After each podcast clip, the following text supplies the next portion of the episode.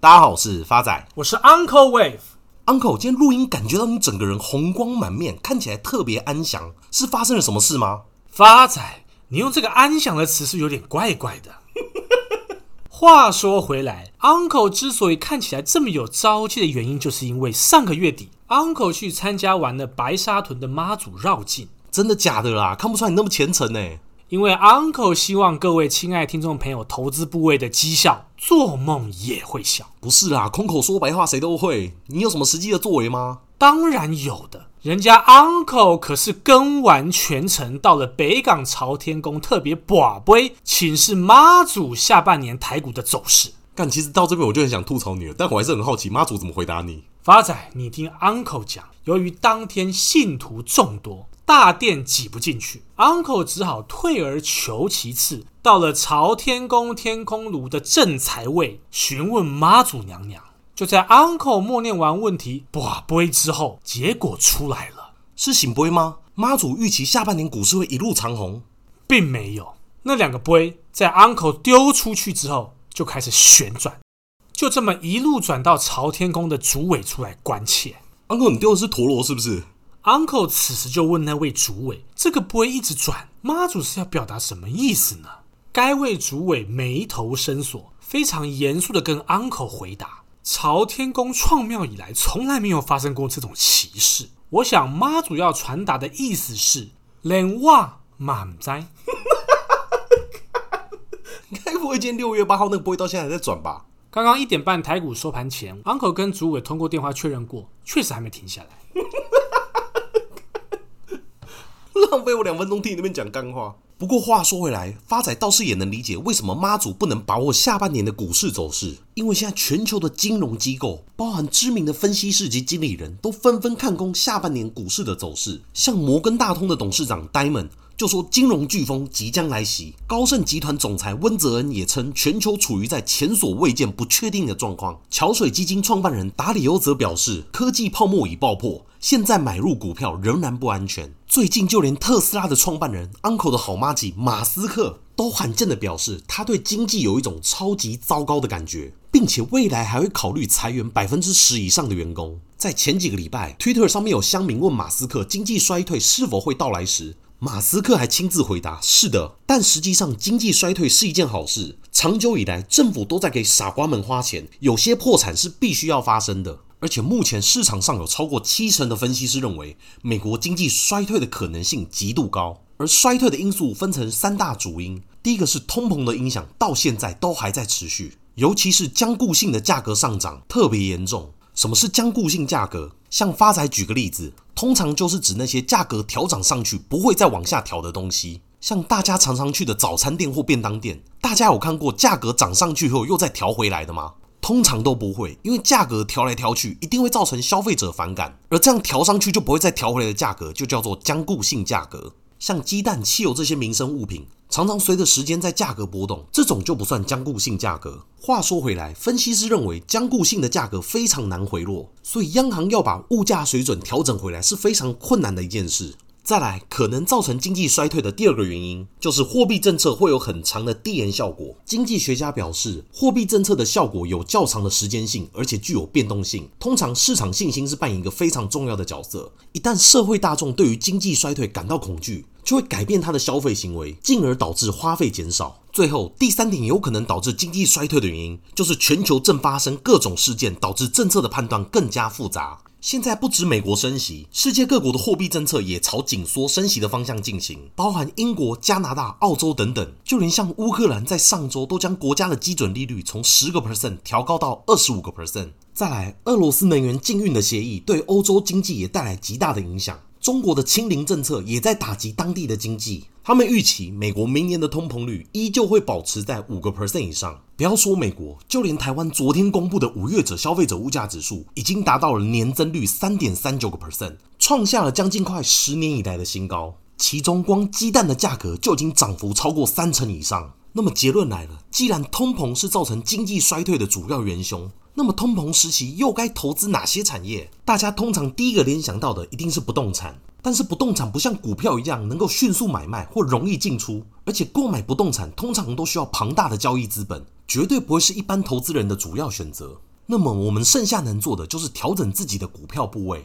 根据《华尔街日报》在过去五十年纽约证交所或纳斯达克上市的所有股票的数据，有三个时期通货膨胀率在不到一年内涨超过一倍以上，分别是一九七三年到一九七五年、一九七八年到一九八零年，跟二零二一年到二零二二年三月份。而这三个期间，股票市场里面表现最好的产业，分别是能源业、材料业、金融业以及大型科技股。通膨投资首选的不动产，在这三个时期平均年化报酬的中位数只有三点四个 percent，而能源业、材料业分别是十五个 percent 以上，金融业以及大型科技股分别都是在六个 percent 以上。所以，Uncle，你今天要跟听众朋友分享的标的也跟这几个产业有关吗？好的，Uncle 在陪妈祖绕境这段期间，妈祖有特别提点：香火鼎盛要靠信徒，台股长红要靠。台积，所以 Uncle 今天要跟各位亲爱的听众朋友回顾的标的便是台积电。Uncle 持续看好台积电的因素有三：第一个，财务面。台积电受惠于涨价效应的发酵，加上先进制程持续放量，以及新台币贬值的助攻，第一季毛利冲上五十五点六个 percent，单季获利突破两千亿元大关，达两千零二七点三亿元，年增四十五点一个 percent，每股纯益七点八二元，由于市场预期，毛利率、获利与 EPS 再度登峰。而台积电四月营收也高达一千七百二十五点六一亿元，年增五十五个 percent，改写单月历史新高。而台积电预估第二季营收为一百七十六到一百八十二亿美金，受惠费用控管得当、新台币贬值等效益，毛利率高标更上看五十八个 percent，长期毛利率维持在五十三 percent 以上的水准。总裁魏哲嘉也表示，由于疫情影响供应链、整体地缘性政治持续等影响，预期供应链库存将维持高水位。尽管宏观环境不确定性变多，但整体半导体需求长期受惠五 G、HPC 驱动，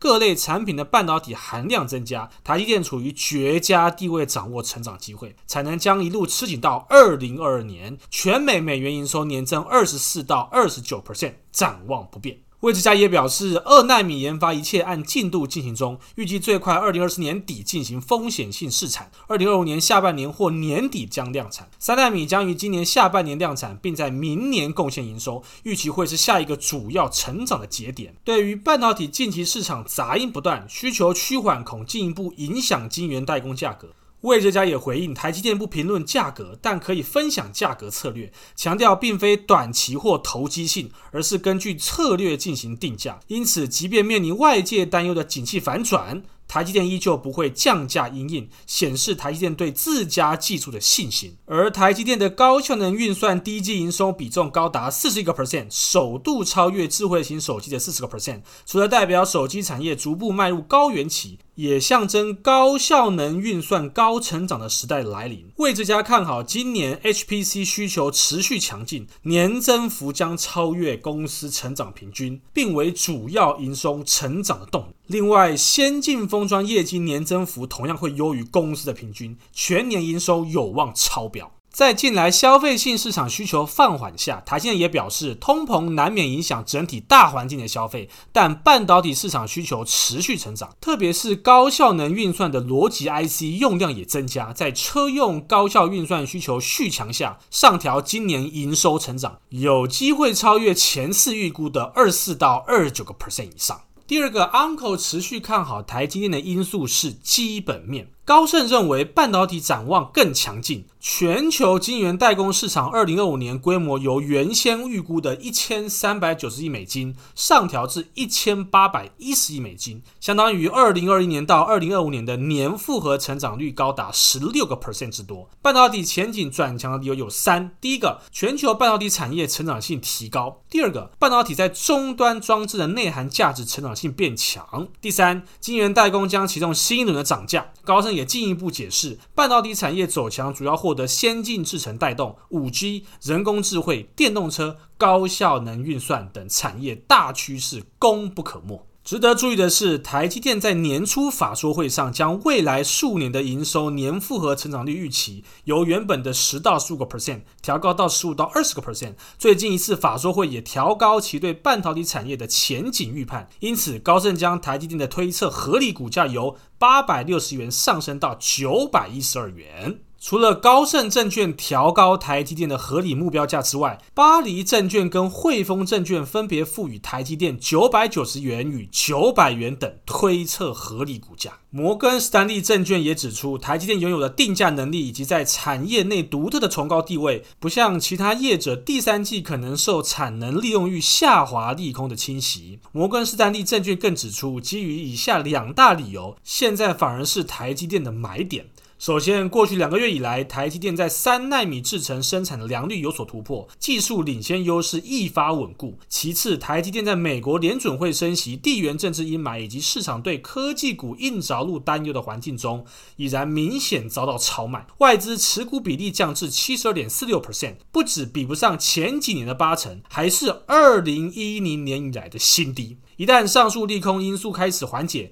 大摩看好国际机构法人筹码将迅速归队。另一方面，要是英特尔在二零二五年量产二奈米制程目标失败，很可能把伺服器 CPU 委由台积电代工。此情况一旦发生，台积电三年内股价有望挑战千元。台积电近期在六月六号通知客户，明年一月起将全面调涨晶圆代工价格，涨幅六个 percent。部分台积电客户已经正式接获涨价通知。台积电继去年八月全面调整晶圆代工价格后，六月六号再度通知客户，明年一月起全面调整晶圆代工价格。有别于去年以成熟制程价格调整幅度较高，达二十个 percent，先进制程价格调整幅度较小，约七到九个 percent。明年先进制程与成熟制程涨价幅度将相当。Uncle 第三个持续看好台积电的因素是。技术面，目前台积电正位于波浪理论的第五波邪恶波。考完口我好感动，快半年没有讲这个字了。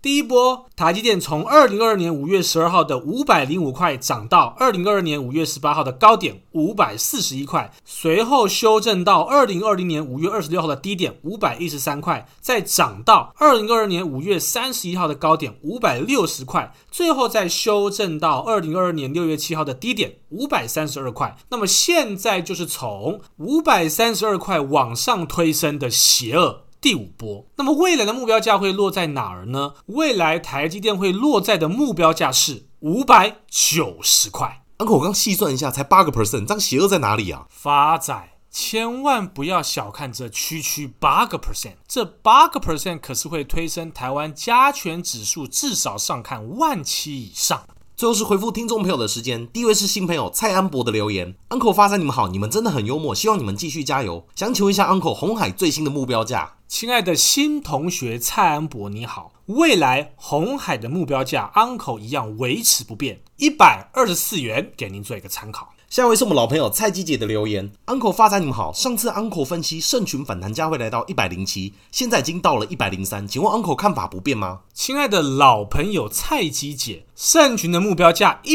百零七依旧维持不变，给您做一个参考。下一位是新朋友谢菜芳的来信，目前手上持有很久以前分享的 Meta 跟嘉年华邮轮，但这两只股票目前都一落千丈，一去不复返，离当时的目标价也都越来越远。请问 Uncle，我应该忍痛出清吗？亲爱的新朋友谢菜芳同学，嘉年华邮轮跟 Meta 在 Uncle 分享后，短短不到两个月之内，涨幅都达两成以上。之后实在是受到大盘的拖累以及地缘政治的影响，导致邪恶坡都不复存在。目前持股都先不要卖出。因此，Uncle 分别帮您精算过了目标价，CCL 未来会反弹到十八点七一。Meta 未来会反弹到两百三十四块，给您做一个参考。最后，因为股市目前正处于震荡期间，Uncle 还是希望各位亲爱的听众朋友能够多多留言与发仔跟 Uncle 互动。谢谢大家，我是 Uncle Wave，我是发仔，我们下次见。